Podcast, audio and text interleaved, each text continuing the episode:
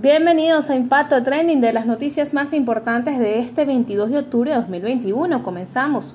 Demasiada plata de por medio. Hasta 100 años tras las rejas le toca a Bielma Mora por sus negocios con Alex Saab. Sin piedad, asesinan a funcionario de la PNB en Avenida Francisco Fajardo. Violencia entendible en Estados Unidos, dos policías heridos y un sospechoso muerto tras tiroteo en el Doral.